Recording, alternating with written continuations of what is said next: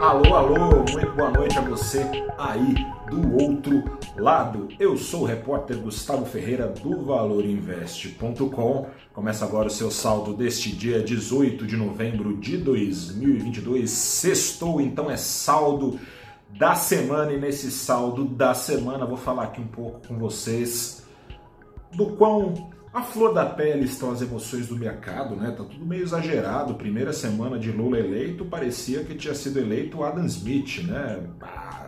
Bolsa bombando. Depois parece que foi eleito Maduro. Calma, gente, calma.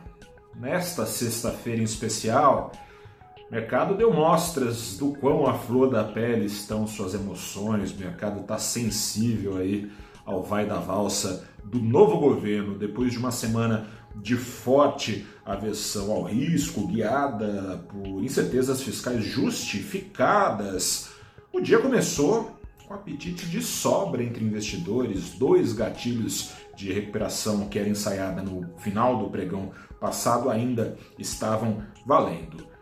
A saída de Guido Mantega, ex-ministro do governo Dilma da equipe de transição, e sinais pró-corte de gastos emitidos por outro ex-ministro, o senhor Aloísio Mercadante. Além disso, depois do fechamento passado, o vice-presidente eleito, Geraldo Alckmin, prometeu a busca por superávites fiscais. Foi como música para o ouvido do mercado, superávit fiscal, diferença positiva, sobra de dinheiro entre despesas e receitas que um governo usa para estabilizar ao longo do tempo a trajetória da dívida pública. Tudo muito bem, tudo muito bom, só que não.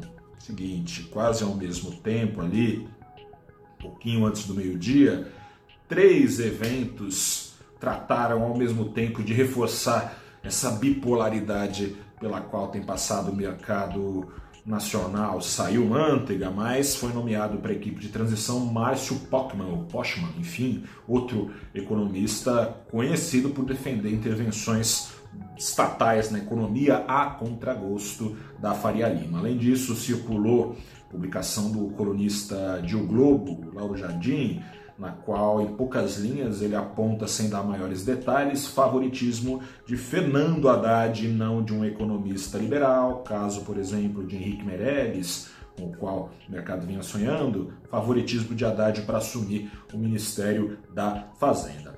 Em paralelo, aí, mais que rumor, mais que ruído, uma preocupação palpável foi reforçada nos radares. O presidente do Banco Central, Roberto Campos Neto, estava no evento e relembrou que, para quem sabe ler e leu, está escrito faz tempo, já nos dois últimos comunicados do Banco Central. Ele reforçou que, a depender do risco fiscal e a depender de incentivos ao consumo feitos pelo governo, no caso, esse novo governo eleito, pode ser usada a porta que ficou entreaberta no, deixada entreaberta pela autoridade monetária para subir juros de novo e não mexer na Selic, que está parada aos 13,75, para cair, como a média do mercado vem, ou ao menos vinha, esperando para a entrada de 2023. Resultado: o Bovespa espelhou muito bem essa bipolaridade da seguinte forma: subia quase 2%, chegou a bater